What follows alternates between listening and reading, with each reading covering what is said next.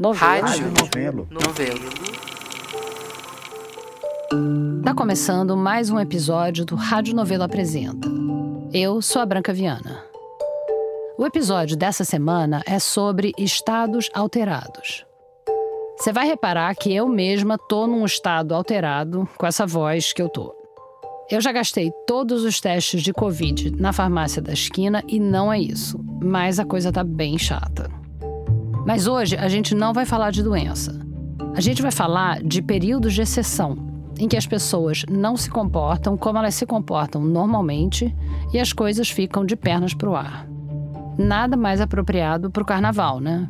Que é o período por excelência dos estados alterados. A gente vai até falar de um carnaval bem peculiar no segundo ato. Mas agora, no primeiro, o Tiago Rogério traz um relato de um estado alterado de outra natureza.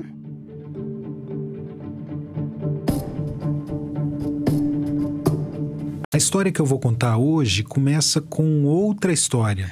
Olha, essa história, ela começa em 84. E essa primeira história veio de um ouvinte aqui do Apresenta, o Marcos Ramos. Os meus avós, eles viviam em um condomínio de classe média. Em Vitória, capital do Espírito Santo. Um condomínio recém-construído. Hoje o Marcos é professor da Universidade Nacional da Colômbia, em Bogotá. Eu sou professor de literatura brasileira, trabalho com investigação em literatura brasileira, música popular brasileira e temas ligados às culturas da diáspora africana no Brasil. Mas ele cresceu no Espírito Santo. O meu avô chamava Carlos Augusto Ramos Duarte. Ele tinha concluído dois cursos superiores na época, que era muito incomum, e naquele momento ele era gerente do Banco do Banestes, o Banco do Espírito Santo. A minha avó, ela chama Maria Helena do Amaral Ramos, ela ainda é viva, e ela tinha uma formação do magistério, né? Ela chegou a atuar como professora no interior, mas naquele momento ela não trabalhava mais fora de casa, porque eles viviam uma situação financeira muito confortável. A avó dele tinha 37 anos, o avô 35. Eles já tinham dois filhos adolescentes. E eu diria que o ponto zero, digamos, uma espécie de marco de origem da história que mudaria um pouco a trajetória da minha família, aconteceu. Foi numa quarta-feira de 1984 uma quarta-feira. Era um dia normal na vida do casal, até o jantar. Quer dizer, até depois do jantar, quando ficaram só os dois sozinhos na mesa. Meu avô olhou para minha avó e pediu um cachimbo. Esse gesto foi absolutamente estranho a tudo que eles já tinham vivido juntos. A primeira coisa estranha é que o avô, o Carlos, não fumava cachimbo. A segunda foi a forma como ele pediu. Foi uma espécie, um misto de acento interiorano e sotaque estrangeiro. Ele disse assim: A senhora me deu uma cachimba. Bom, naturalmente a reação da minha avó ali foi a menos natural possível. Ela nunca tinha passado por aquilo.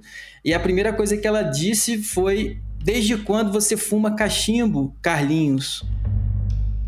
O Carlos estava se comportando como se fosse outra pessoa ali naquele momento ela intuiu que o que se passava ali na sua frente era alguma coisa dessa natureza espiritual.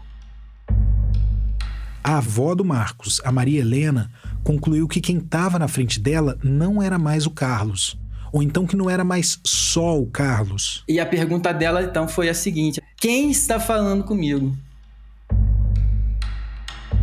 E esse alguém ali incorporado ali na frente dela na mesa de jantar disse que não diria o nome naquele momento, mas que voltaria na próxima quarta-feira e queria a tal cachimba e uma pemba. Cachimba é de cachimbo mesmo, de fumar.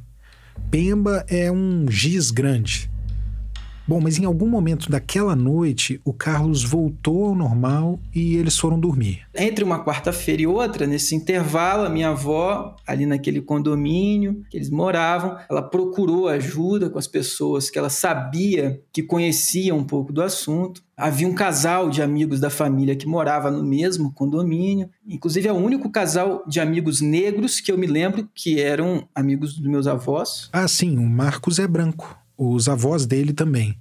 Esse casal amigo, os dois eram negros. Eles eram cariocas, moravam ali no Espírito Santo, em Vitória, mas eram cariocas e frequentavam um terreiro no Irajá, no Rio. O casal amigo ajudou a Maria Helena a conseguir a pemba e o cachimbo.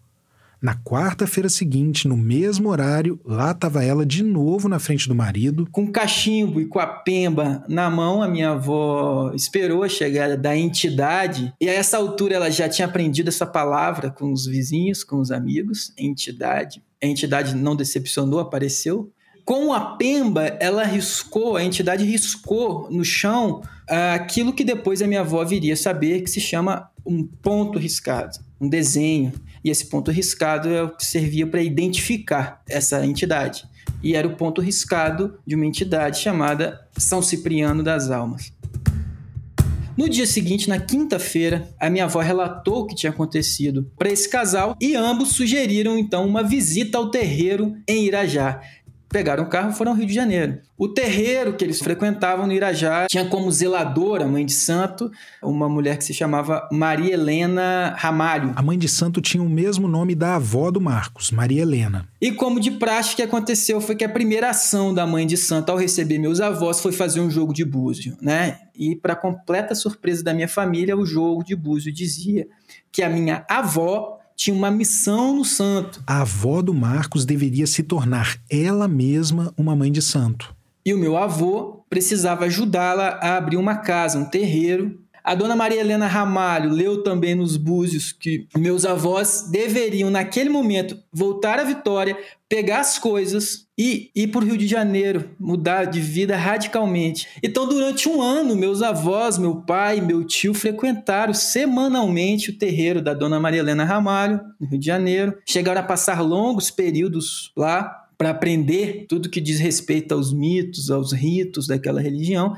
A religião não era candomblé, propriamente dita, não era espiritismo, também não era exatamente umbanda. Era uma mistura de elementos provenientes de tudo isso e se chamava homolocô. O homolocô, assim como a umbanda e o candomblé, é uma religião afro-brasileira e carrega vários elementos em comum com essas duas outras religiões. Para encurtar a história, meus avós acreditaram nos búzios, fizeram tudo que foi dito pela dona Maria Helena Ramalho e em 1985 eles abriram um terreiro que foi intitulado Centro Espírita Pai Cipriano, no interior do Espírito Santo, na região rural de Santa Teresa.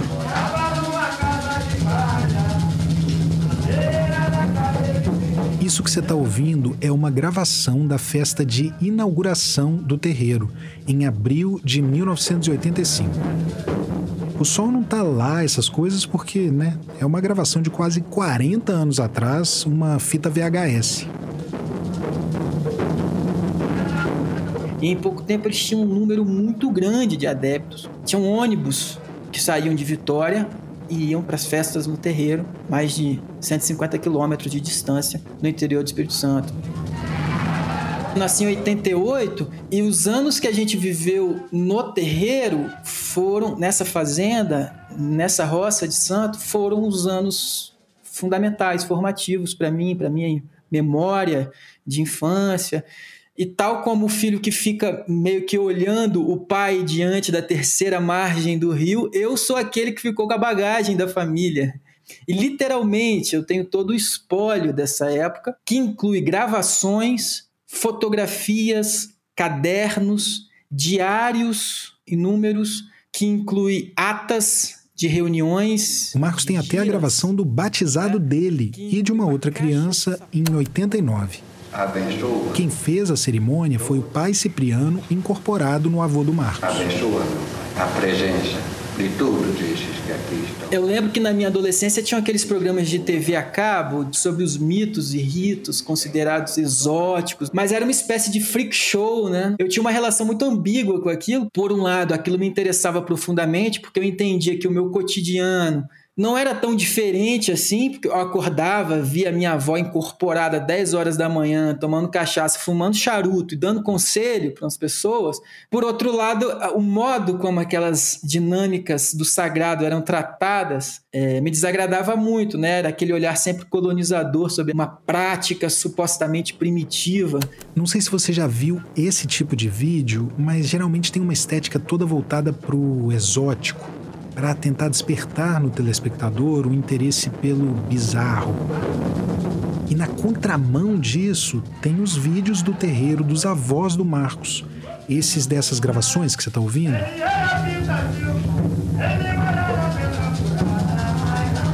Eu vou contar uma rápida anedota pessoal. O meu pai gostava muito de parafernálias tecnológicas. Então, desde antes de eu nascer, ele já tinha filmadora. Daí, hoje em dia, a gente tem fita de tudo quanto é festa de família.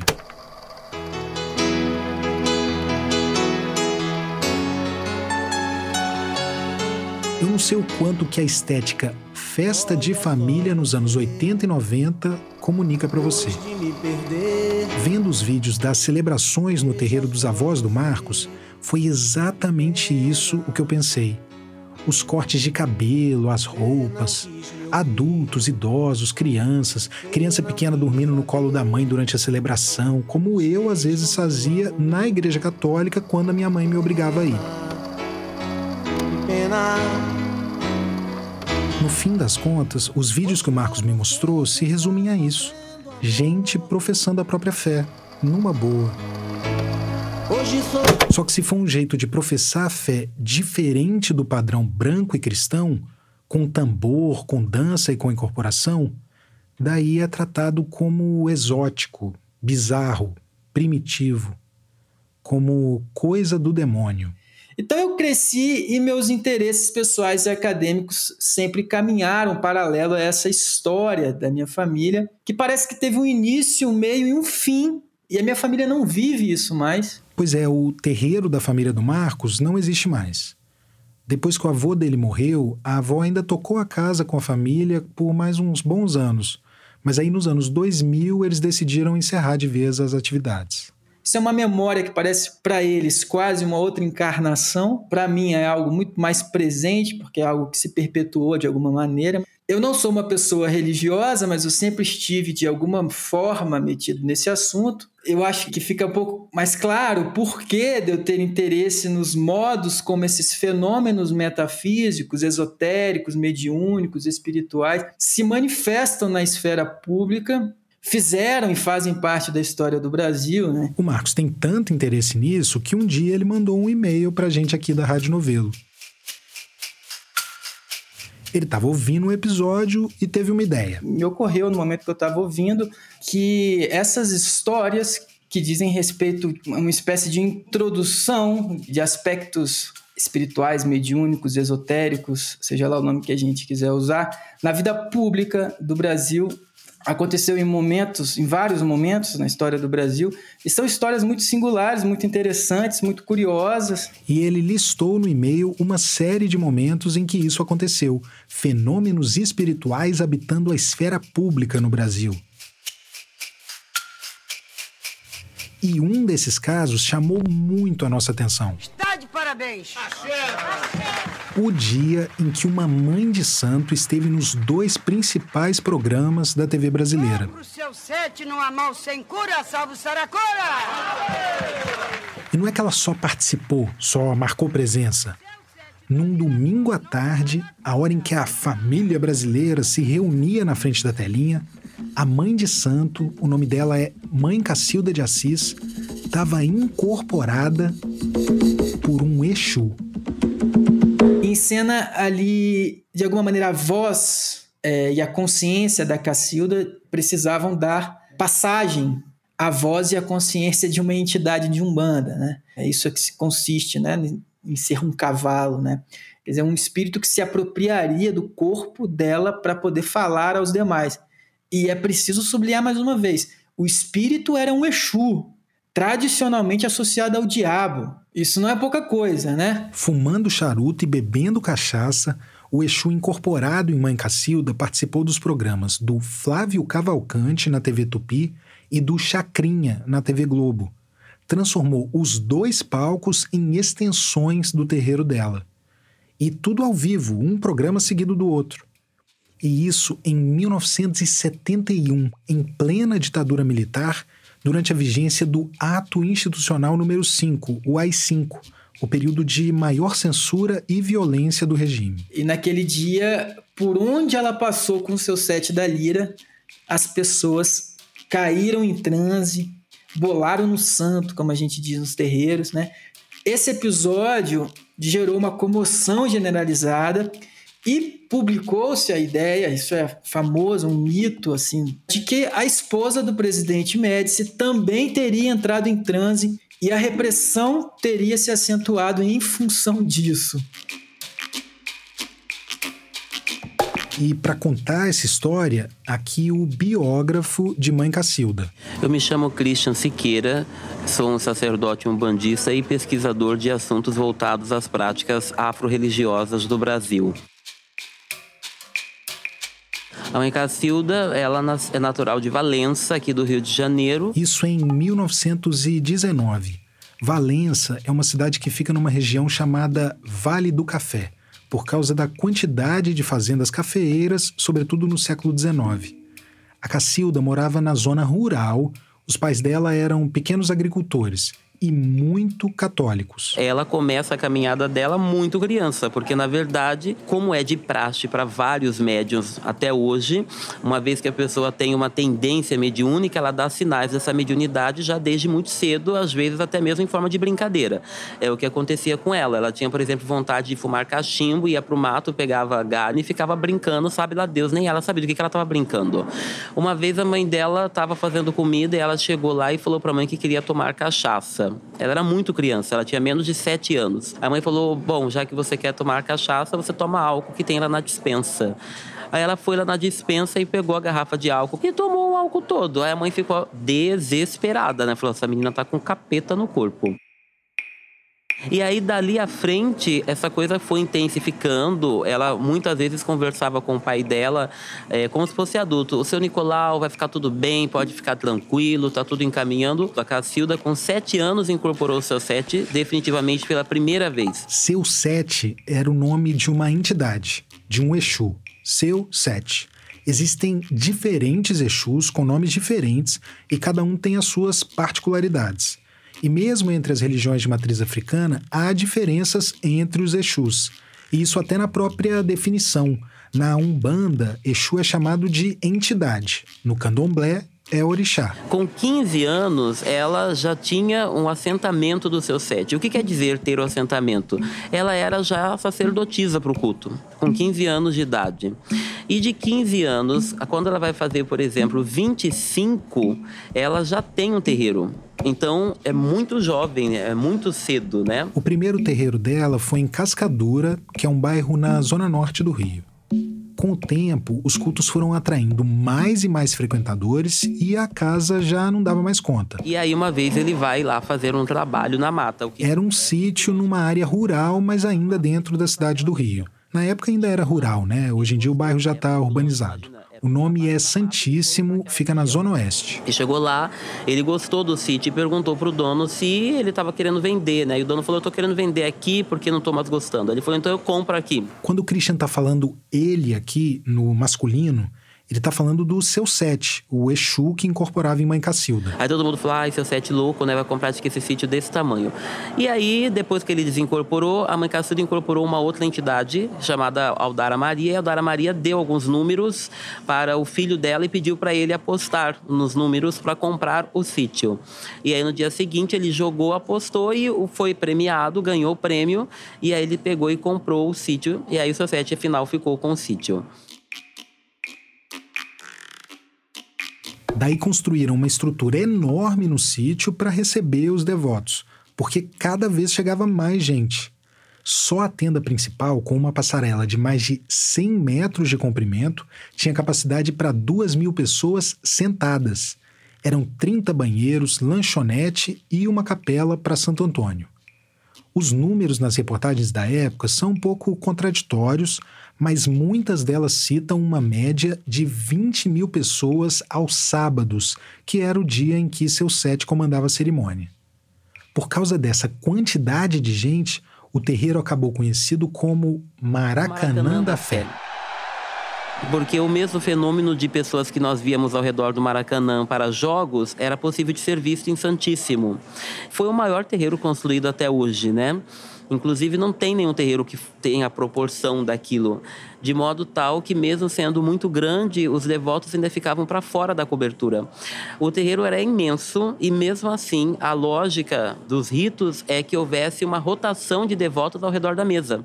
Então, não cabia todo mundo que ia. E tudo isso dava esse pilar desse nome, o Maracanã da Fé as pessoas chegavam da cidade toda e até de outros estados para ver seu sete da lira. Seu sete é quase uma figura folclórica. Esse termo representa tudo aquilo que ele conseguiu construir em torno da imagem dele na mente social, né? O seu sete é tido como uma entidade, um espírito, mas ele se tornou uma coisa fora da ideia espiritual, ele se tornou uma, um arquétipo, né? E é um espírito que se manifestava exatamente em Mãe Cacilda, trazendo valores que são muito próprios da sociedade sociedade, em particular da sociedade carioca. Seu sete bebe! Não, senhor! O seu sete trabalha! Sim, senhor! Eram sempre cerimônias muito musicais, com direito a samba, marchinha de carnaval, até o hino do Flamengo tinha. Quando a mãe Cacilda estava incorporada pelo seu sete, ela usava cartola de veludo, fraque e às vezes gravata borboleta eram geralmente combinações de preto e vermelho, que são as cores que costumam ser associadas a Exu. E também uma capa com uma lira bordada no meio das costas. O nome dele era seu sete da lira, né? Lira é aquele instrumento que é meio um irmão da harpa, sabe? Parece uma letra U com umas cordas no meio. No caso do seu sete, a lira tinha esse significado musical, porque as cerimônias dele sempre tinham muita música. Mas tinha também um outro significado. Lira é um reino da Quimbanda. Existe dentro dos cultos de Quimbanda um reino que é o reino da lira. Da mesma forma como na Umbanda existem, por exemplo, as sete linhas, a Quimbanda possui sete reinos. E entre os sete reinos da Quimbanda está o reino da Lira. Quimbanda, aliás, é diferente de Umbanda. Resumindo muito e já esclarecendo que é um reducionismo que não dá conta de explicar toda a complexidade da questão, eu diria que a Kimbanda é uma espécie de variação da Umbanda que estaria ainda mais próxima das raízes africanas, mais para o lado do candomblé do que do kardecismo. Mas é bem mais complexo e a ideia aqui não é entrar nos pormenores disso e sim falar da mãe Cacilda. Ela tem um papel muito importante que é trazer a público a tolerância com a ideia do Exu. Porque até a mãe Cacilda de Assis, ninguém falava de Exu publicamente. A imagem de Exu sofre muito preconceito, até hoje.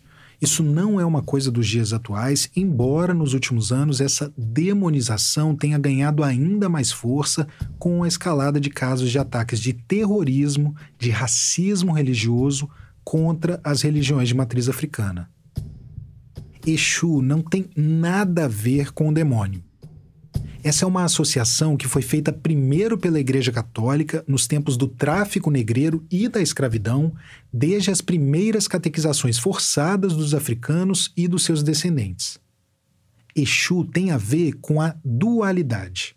Tem o bem e tem o mal, tem o sucesso e tem o fracasso, tem a luz e tem a escuridão, como os seres humanos todo mundo tem dualidade dentro de si. Falar de Exu é falar sobre controvérsias, porque o próprio arquétipo dessa divindade é o arquétipo da controvérsia. Exu é aquele que matou o pássaro ontem com a pedra que ele jogou hoje. Ou então Exu é aquele que organiza através do caos. E na época em que a mãe Cacilda começa a fazer bastante sucesso no Rio, isso nos anos 1960. Exu gera uma figura totalmente negativa. E aí aparece mãe Cacilda, que é uma mulher vestida vestida com roupas masculinas, vamos dizer que num palco, falando para mais de 30 mil pessoas sobre Exu. Ela popularizou a imagem de Exu. Nós vamos ver revistas que vão fazer ensaios fotográficos com produtos da marca Society da Lira. Tem uma revista em particular que coloca modelo com chapéuzinho, colar, camiseta, bolsinha, porque virou pop a ideia de Exu. Especialmente de um Exu específico. Porque o Society era tipo o prefeito da cidade. Inclusive, alguns colunistas vão usar exatamente essa palavra. Ele é o prefeito da cidade. Sabe aquela ideia que se tem em alguns eventos, em alguns ritos, né? Inclusive alguns nacionais estaduais da entrega da chave da cidade? Tomar a cachaça do seu set em Santíssimo era receber a chave de entrada do Rio de Janeiro para qualquer famoso ou figura política, social que estivesse em visita na cidade. A cachaça, que nos rituais recebe o nome de marafo, o seu set dizia que era para, abre aspas, proteger o corpo do médium contra pesadas vibrações presentes no ato das curas. Fecha aspas. Porque o seu set dizia que as cerimônias dele eram sempre ações de cura. Essa voz que a gente já colocou para tocar um pouquinho aqui é a voz da mãe Cacilda, incorporada pelo seu set, num trecho de uma música que está num disco que eles gravaram em 1971. Eu não sou santo, não sou Jesus Cristo e não faço milagre. Todo o meu trabalho de cura que faço aqui nesta casa de caridade, eu também sou um pagador de missão.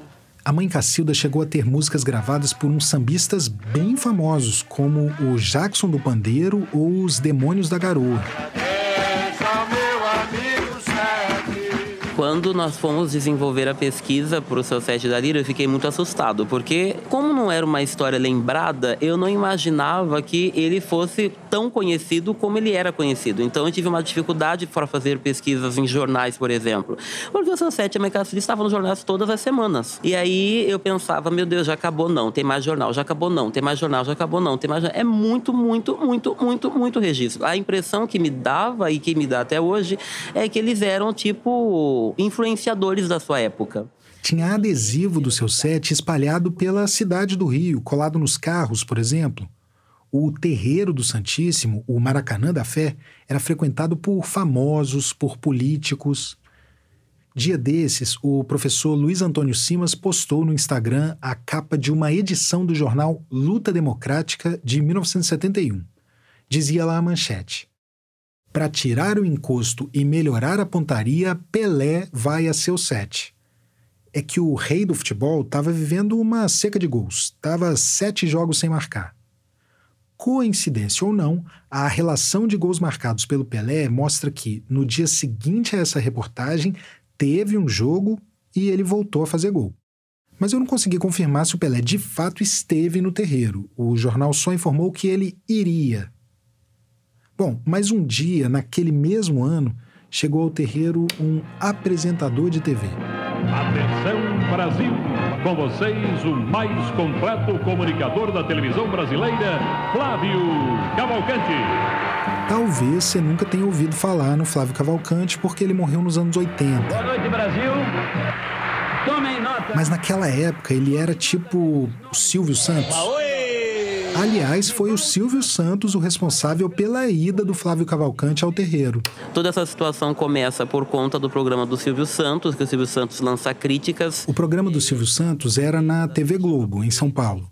Na semana anterior, ele tinha enviado uma equipe de reportagem para o terreiro da Mãe Cacilda, no Rio. Eu pedi para a TV Globo a gravação, mas a resposta foi que, infelizmente, eles não têm nada do programa Silvio Santos arquivado porque muita coisa se perdeu num incêndio naquela época. Então eu vou citar um trecho de uma reportagem da revista O Cruzeiro.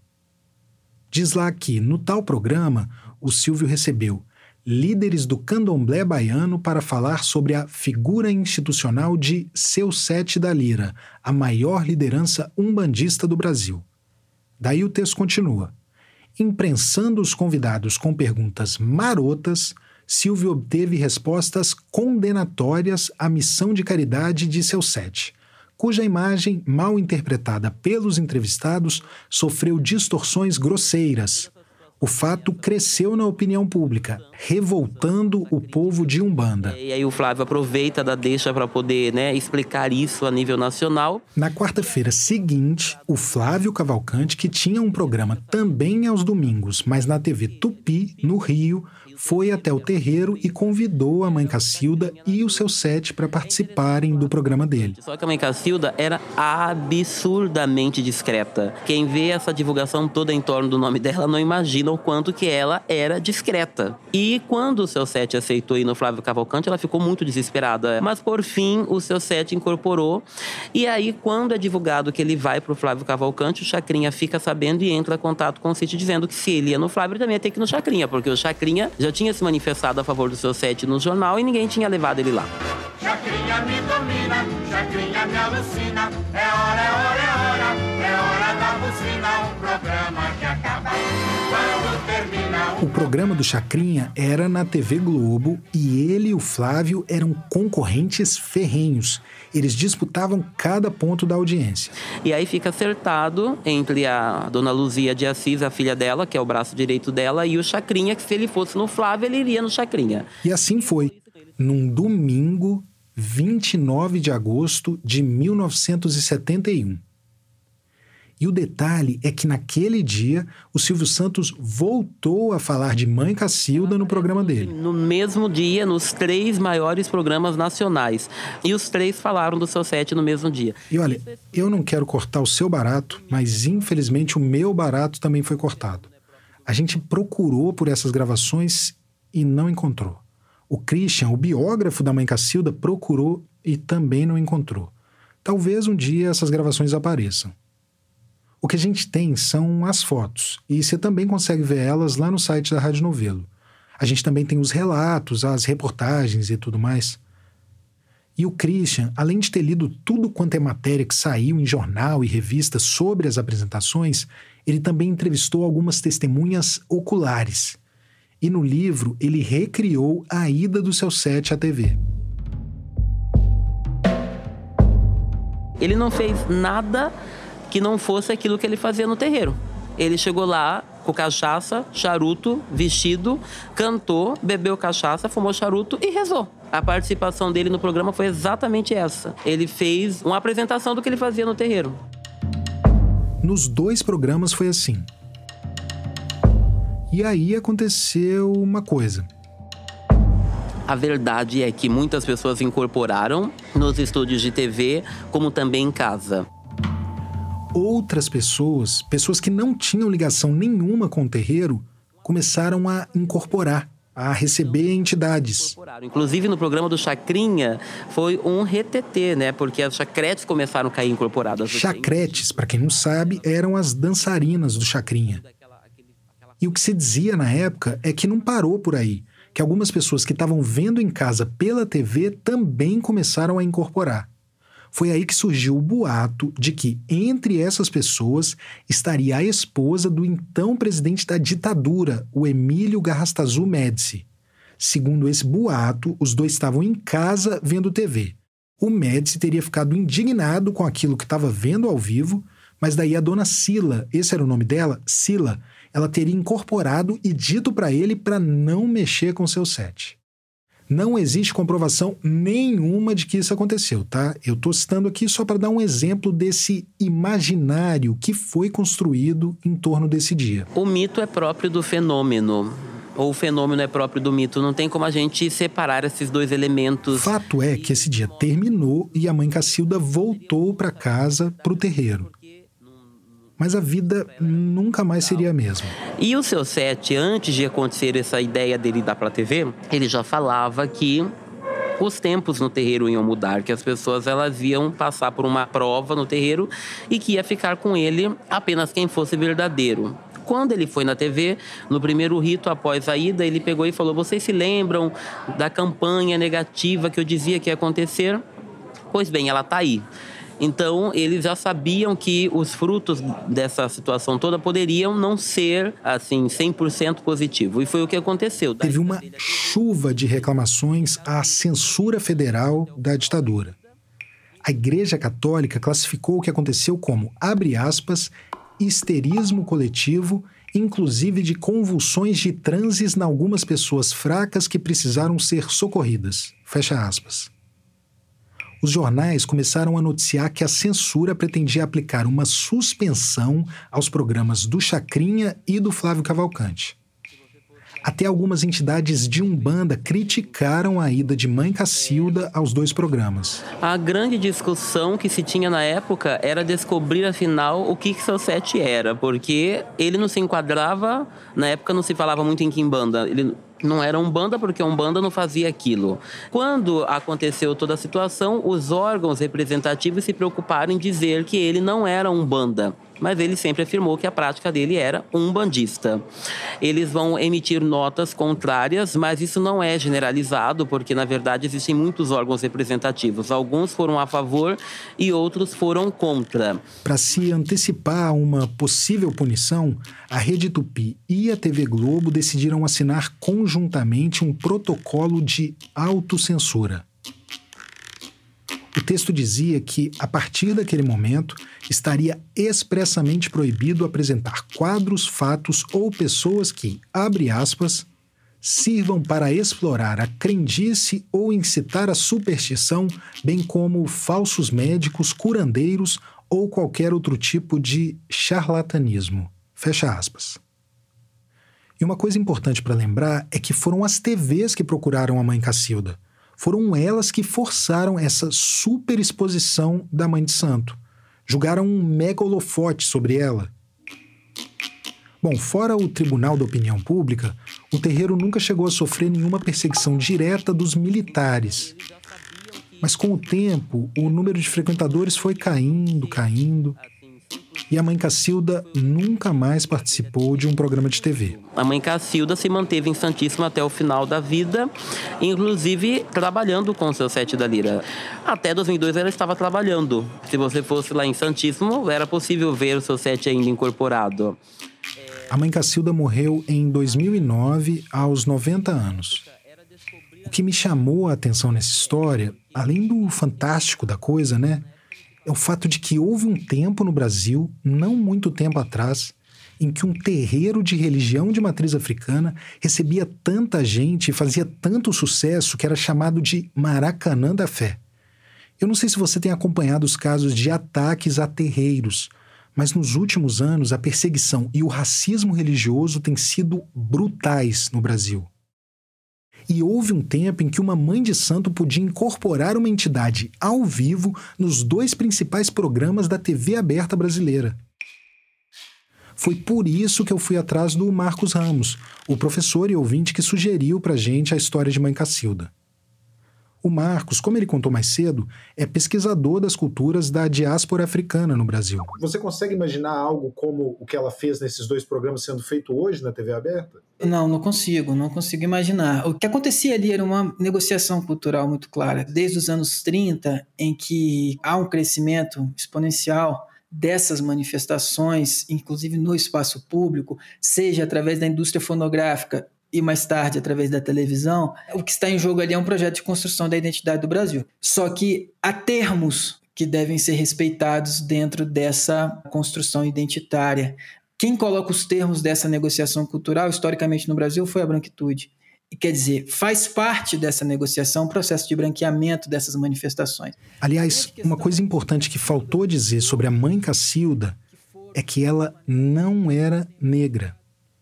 O biógrafo dela, o Christian, entende ela como parda, mas por ter uma ascendência indígena, não africana ou afro-brasileira.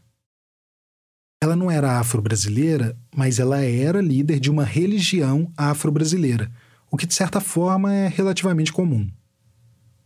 E se tem uma religião que nunca teve liberdade para existir no Brasil, na verdade, umas religiões, né, porque elas são diversas, são as religiões afro-brasileiras. A grande questão é que Cacilda e outros que foram, de alguma maneira, até algum tempo tolerados dentro desse sistema, eles esticaram demais a corda. Esticaram demais a corda. E o que aconteceu é que eles foram expelidos. O que aconteceu durante os anos 30 é que houve uma associação muito grande entre as ditaduras que teve no Brasil e a Umbanda.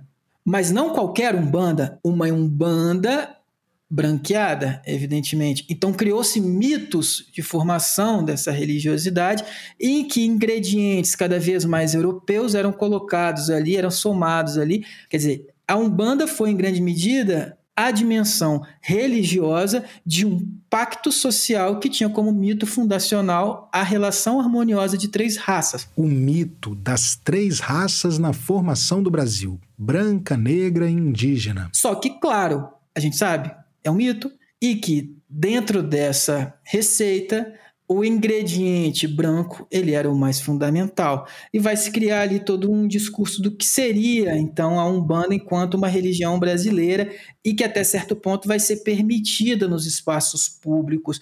Só que acontece é que, a meu ver, é que algumas pessoas esticaram demais essa corda e elas foram expelidas desse negócio. A meu ver, o que aconteceu com Cacilda de Assis foi um pouco isso, e aconteceu com outros também. Hoje, acho que esse tipo de manifestação religiosa em torno da Umbanda, com uma pessoa indo a uma TV como cavalo de uma entidade que se denomina um Exu, acho isso uma experiência muito pouco provável no país que a gente vive hoje. Isso é bem desanimador, eu sei.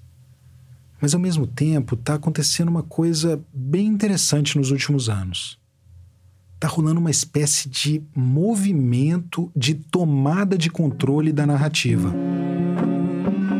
Do ponto de vista, por exemplo, da canção, é, a gente vê que essas canções que hoje são tão. a gente escuta o tempo todo, né? Canções que citam orixás, canções que citam inquices, voduns, caboclos, etc. Isso toca no rádio, é. A Anitta vai na televisão e fala que é adepta às religiões afro-brasileiras, quer dizer esse tipo de relação que existe com as religiões sempre existiu, isso não é uma novidade. Para mim, o que aparece hoje, a diferença é a intencionalidade disso. Quer dizer, quando Fabiana Cosa grava um disco, vai na televisão e diz que o disco dela é uma trincheira poética antirracista, um manifesto antirracista. Odara, Senhor da alegria rara, dono do corpo que samba, Mochupá ou Elebara. Está colocado é que a gente tem um contexto de desencantamento das narrativas que diziam respeito aos mitos de democracia racial, e isso hoje está colocado de uma maneira muito radical em que essas músicas têm um compromisso e uma consciência muito clara de que ao cantar Iemanjá, ao cantar Oxum, ao cantar Xangô, ou ao cantar os inquices do candomblé de Angola, ou ao cantar os voduns do candomblé Jeje, o que eles estão fazendo é devolver uma dimensão política aos mitos e aos ritos, que foram, ao longo dos anos no Brasil, não excluídos radicalmente, porque o Brasil não é simples, não foram excluídos, mas eles foram despotencializados da sua dimensão política. O AD do rei é o Mario, ala coroa, onire guerreia, encócimo pumbe, é banto, gum é bom e mora na. E o que se passa agora, a meu ver, é justamente que a partir dessa consciência muito radical, muito mais clara de desencantamento desses mitos de uma democracia racial, quer dizer, a consciência radical de que nós vivemos numa sociedade construída sob o signo da violência, de um racismo estruturante, essa consciência faz com que essas pessoas hoje que têm essas culturas afrodiaspóricas como seus fundamentos civilizatórios, elas não mais se coloquem publicamente insuflando, digamos assim, uma narrativa de harmonia, mas pelo contrário, se colocando como uma voz, um cavalo, mais uma vez a gente usa essa expressão, um cavalo de uma ancestralidade que retorna de uma maneira muito política, intencionalmente política.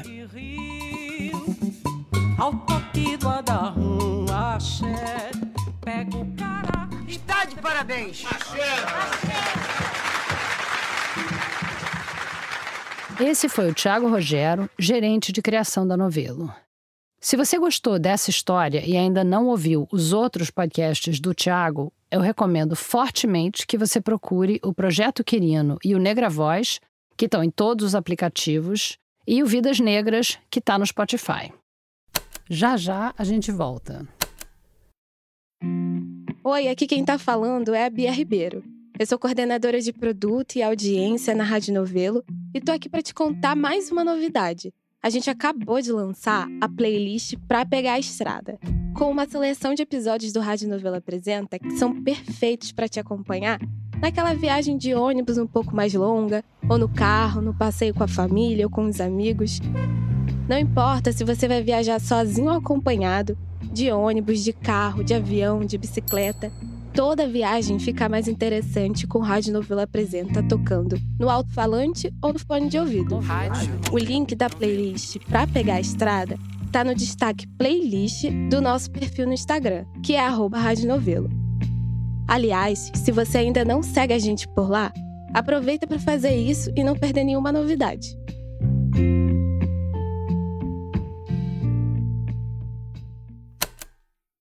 Vem aí o novo podcast da revista Piauí. A água que está faltando aqui na periferia do sítio histórico de Olinda é a água que está sobrando na piscina da elite lá de Boa Viagem. Minha sensação é que a senhora nasceu, cresceu e viveu um pouco de todas as desigualdades e hoje a senhora combate todas elas. Eu sou mãe de muitos filhos, uma cuidadora, né? Eu sou Carol Pires e esse é o Desiguais um podcast da revista Piauí em seis episódios que tenta entender como as desigualdades impactam o nosso destino, que já começa a ser traçado no dia em que a gente nasce, dependendo de quem são os nossos pais e qual é o nosso país. A produção é da Maranha Filmes, com apoio da Fundação TID Setúbal, Oak Foundation e Ford Foundation. Estreia quarta-feira, 15 de maio, aqui no feed do Foro de Teresina.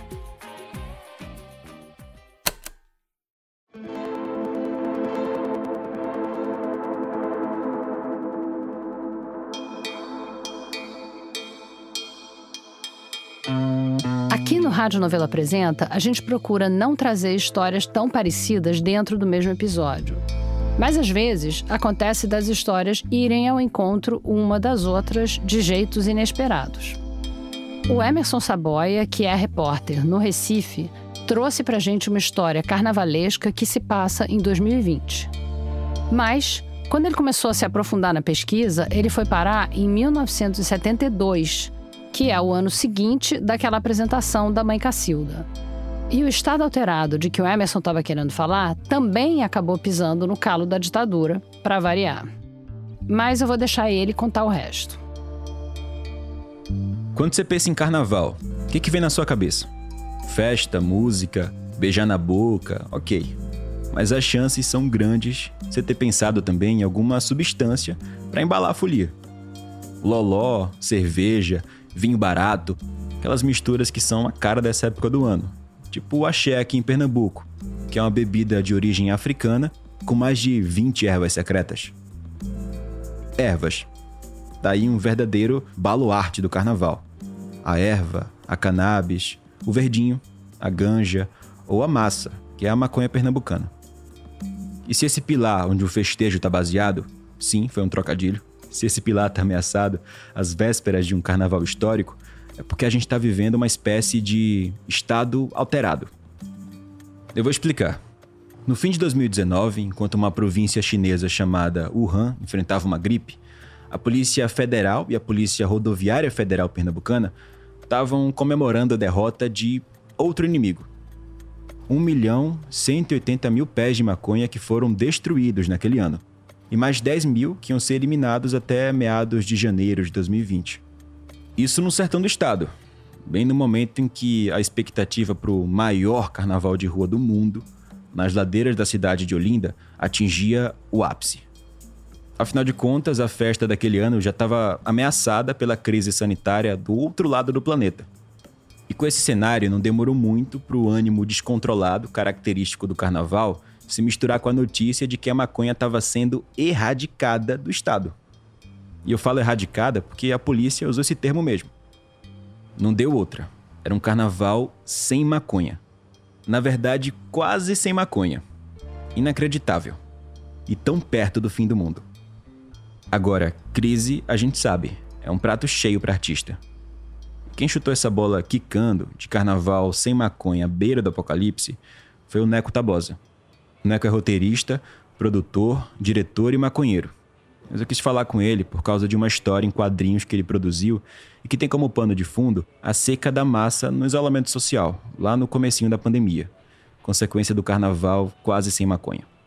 A HQ chama Cara Caramba Cara Caraú, emprestado do sucesso do Chiclete com Banana. Da HQ. A gente é ruim de título. Cara Caramba Caraú é uma música do Chiclete com Banana, né, do Bel Marx. Mas foi o mais paspalho que a gente conseguiu na época, porque tava todo mundo de cara. E aí acabava cantarolando, cara, caramba, cara, caracol. Quando a gente conversou, o Neco fez questão de começar a falar desse carnaval a partir de um personagem importante da época. Quem era o ministro da Justiça no segundo semestre de 2019? Era aquele homem sem, sem caráter e sem lábios, o Sérgio Moro. Ele tinha aceito o convite do Jair Bolsonaro para ser ministro da Justiça e começar a organizar o país Brasil pelo transporte de maconha. Ia ser a primeira coisa que ele ia organizar. Isso é tanto patético quanto ineficiente. De fato, as políticas que o governo adotou naquela época eram bem mais espalhafatosas do que eficientes. Enquanto em Pernambuco a maconha era destruída direto nas plantações, o plano a nível nacional tentava embarreirar ela nas fronteiras, durante o transporte mesmo. Sérgio Moro aparece em vídeo com Dodge Carter do narcotráfico pego em Manaus e a PRF gastou milhões de reais em tinta acrílica, pintaram o carro. E isso é uma matéria, porque foi assim, né? É, muita coisa bizarra nessa época virava matéria. Esse Dodge que o Neco mencionou era na verdade um Dodge Challenger. Era um carro super esportivo, com uma cara de veículo de fuga de filme policial da tela quente. A PRF do Paraná apresentou ele em novembro de 2019 como um reforço para o combate ao narcotráfico que vinha lá do Paraguai. Era um carrão com motor 5.7 V8 e uns 370 cavalos de potência. Uma dessas surrealidades que só aconteciam no governo Bolsonaro. Mas voltando para maconha. E foi assim que duas semanas antes do carnaval de 2020 eu não tinha onde comprar. Como, muita gente do meu círculo de amizades. Estava sem saber, os antigos indivíduos que faziam esse transporte e venda estavam sem, não estavam sabendo onde tinha. Quando apareceram muito caro, não era o fumo médio que a gente costumava fumar em Recife. Eram os mais fortes, uns rachos, uns verdinhos, um negócio diferente, caro pra caralho. E tava caro mesmo. Além da Lei Nacional de Políticas Públicas sobre Drogas de 2006, tem outra lei que sempre regeu o consumo dos maconheiros: a Lei da Oferta e Procura.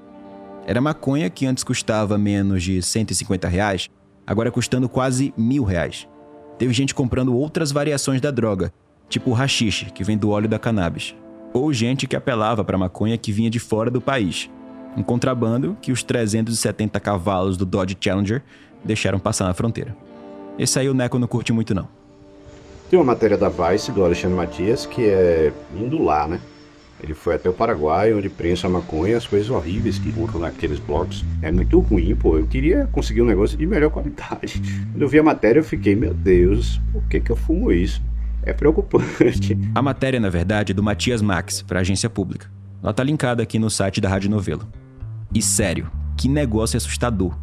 Dá para entender por que, mesmo na seca, o Neco recusa uma maconha que de brinde pode ter resíduos de secreções animais, insetos, bactérias, fungos. Daí, juntando essa péssima qualidade da maconha disponível e a dificuldade para encontrar alguma coisa decente para fumar, outras drogas apareceram para preencher essa lacuna. Eu me lembro, eu tinha pouca maconha, os meus contatos não conseguiam vender e muita gente tinha opções, né? Rolou muito MDMA, eu acho, nessa época, que não dá para saber o que é aquilo no saquinho, né? O MDMA que o Neco tá falando também é chamado de êxtase ou de bala. É uma droga sintética, em pó, que vem num comprimido ou solto num saquinho plástico. E tem um efeito bem diferente do da maconha. Mas, além da bala, tinha história até de boca de fumo vendendo remédio controlado para compensar a seca da maconha.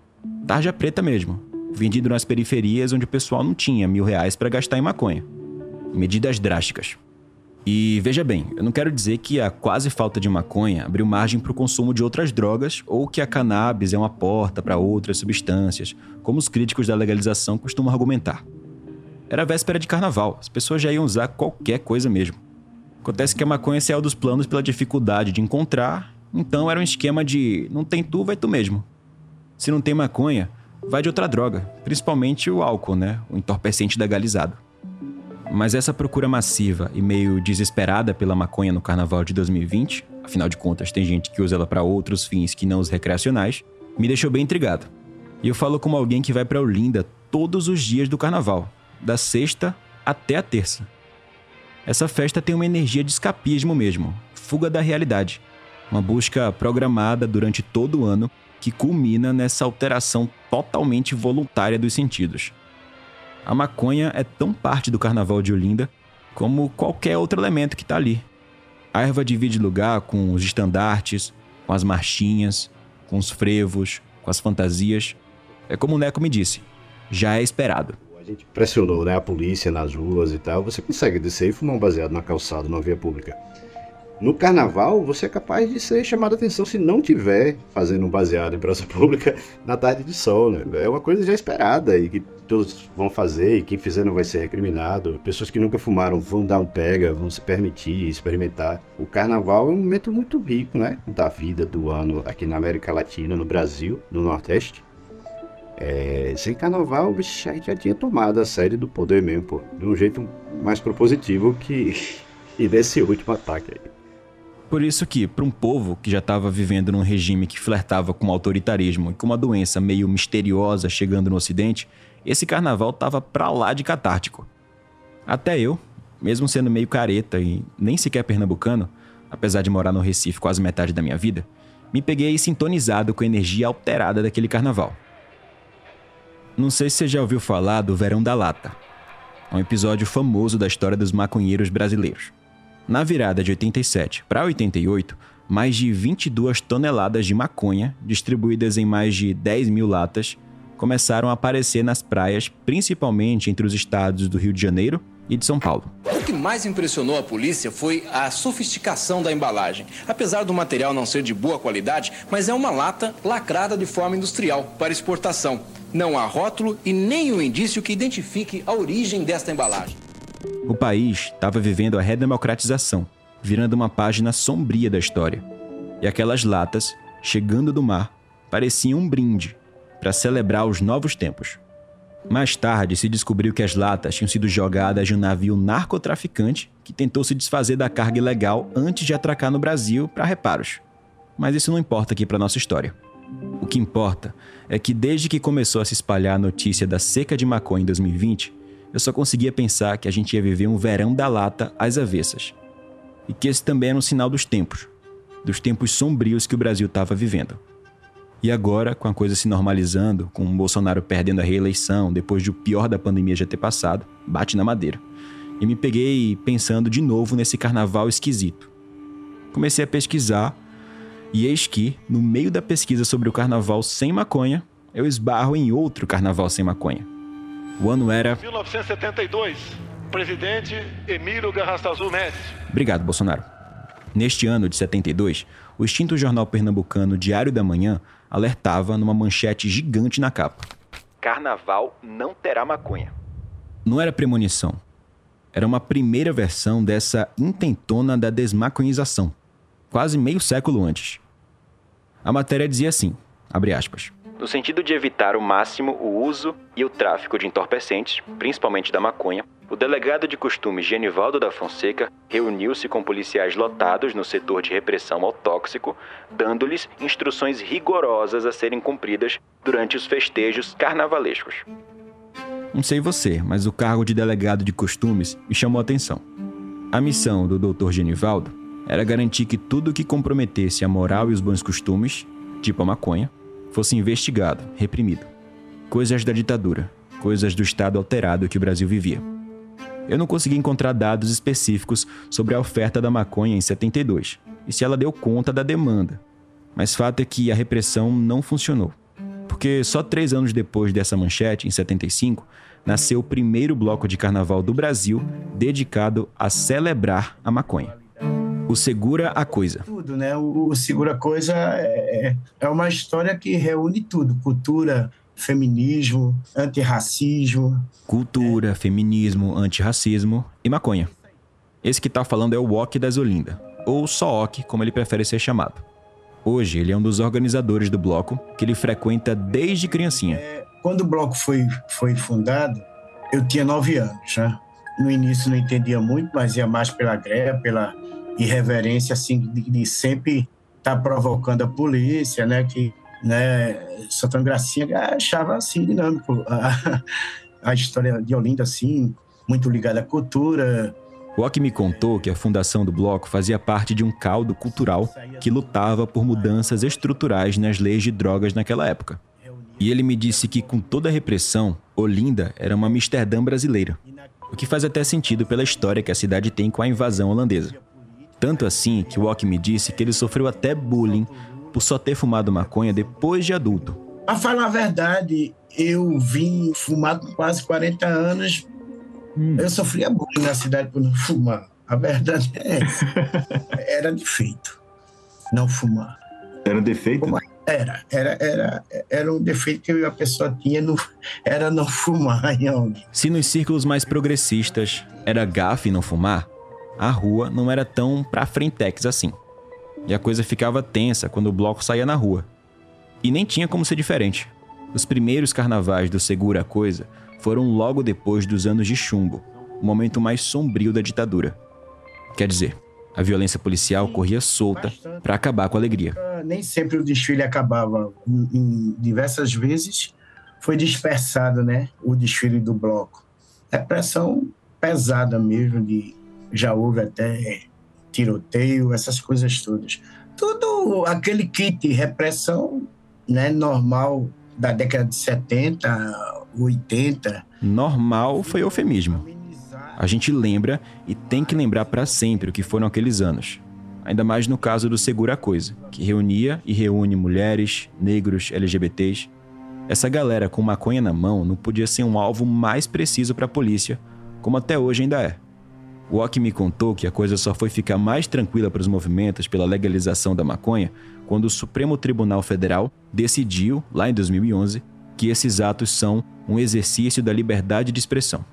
Mas eu fui procurar o OK para saber de 2020, para saber como é que tinha sido essa seca de maconha num Brasil que já estava redemocratizado fazia 40 anos. Como é que o Segura Coisa, um bloco que tem a maconha como bandeira, lidou com a escassez? Eu tinha preparado o espírito para ouvir um épico, de uma retomada da luta histórica, de uma renovação do espírito revolucionário, todos juntos por uma causa. Então a resposta do Ok me deixou meio frustrado. Normal, né? Acalmar, apesar que com a falta a calma desaparece.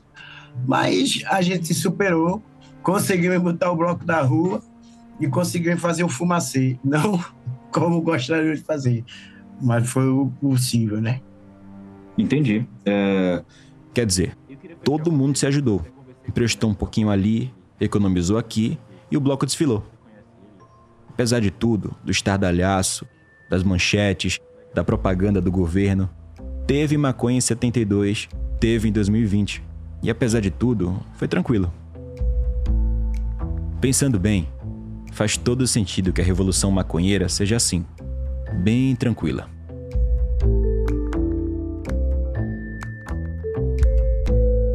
Esse foi o Emerson Saboia, colaborador da Rádio Novelo. A gente volta daqui a pouquinho. Só conquistaremos a paz social através da justiça social.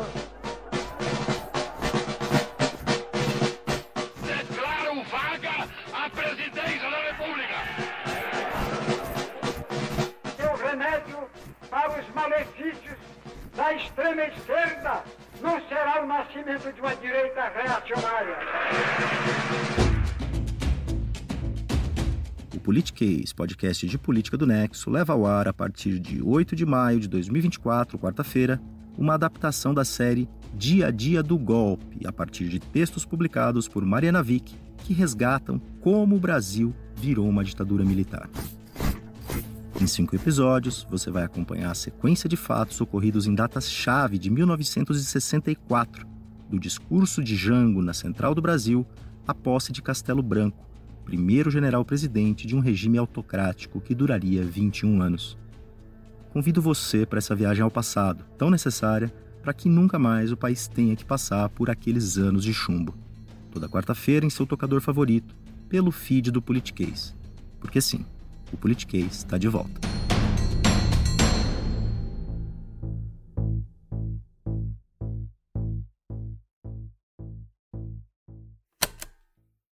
Obrigada por ouvir o Rádio Novelo Apresenta.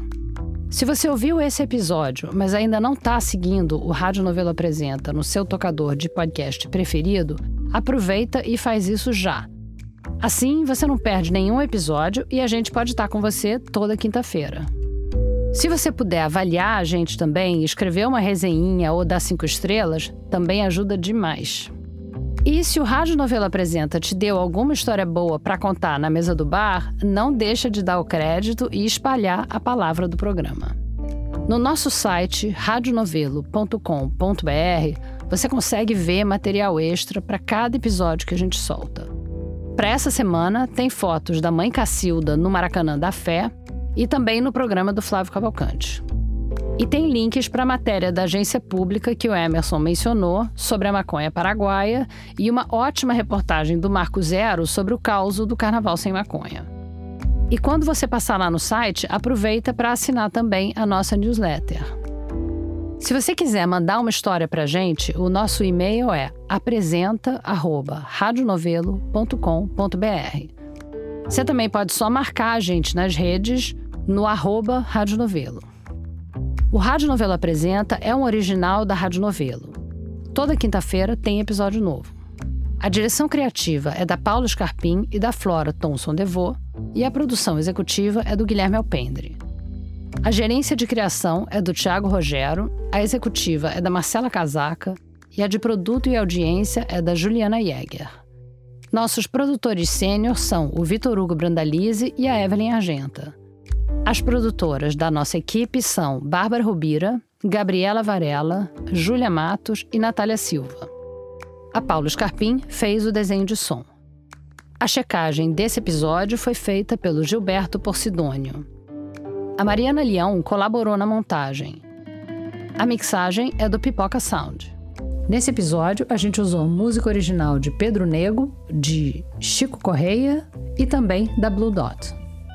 As músicas tocadas aqui no segmento da Mãe Cacilda foram Sete na Lira, de Cacilda de Assis e Oswaldo Silva, interpretada por Cacilda de Assis pela gravadora Odeon em 1971. É Tarde Demais, de Luiz Carlos e Elias Muniz, interpretada pelo Raça Negra pela gravadora RGE em 1995. Bravum de Elebara e Ogan de Ogum, ambas de Moisés Marques e Luiz Antônio Simas, interpretadas pela Fabiana Cosa pela gravadora Agô Produções em 2020. Esse episódio usou áudios da TV Tupi e TV Globo. O desenvolvimento de produto e audiência é feito pela Fecris Vasconcelos e pela Bia Ribeiro. O Eduardo Wolff é responsável pelo conteúdo e engajamento das nossas redes sociais e o design das nossas peças é do Gabriel Medeiros e da Laura Camarata. Obrigada e até a semana que vem.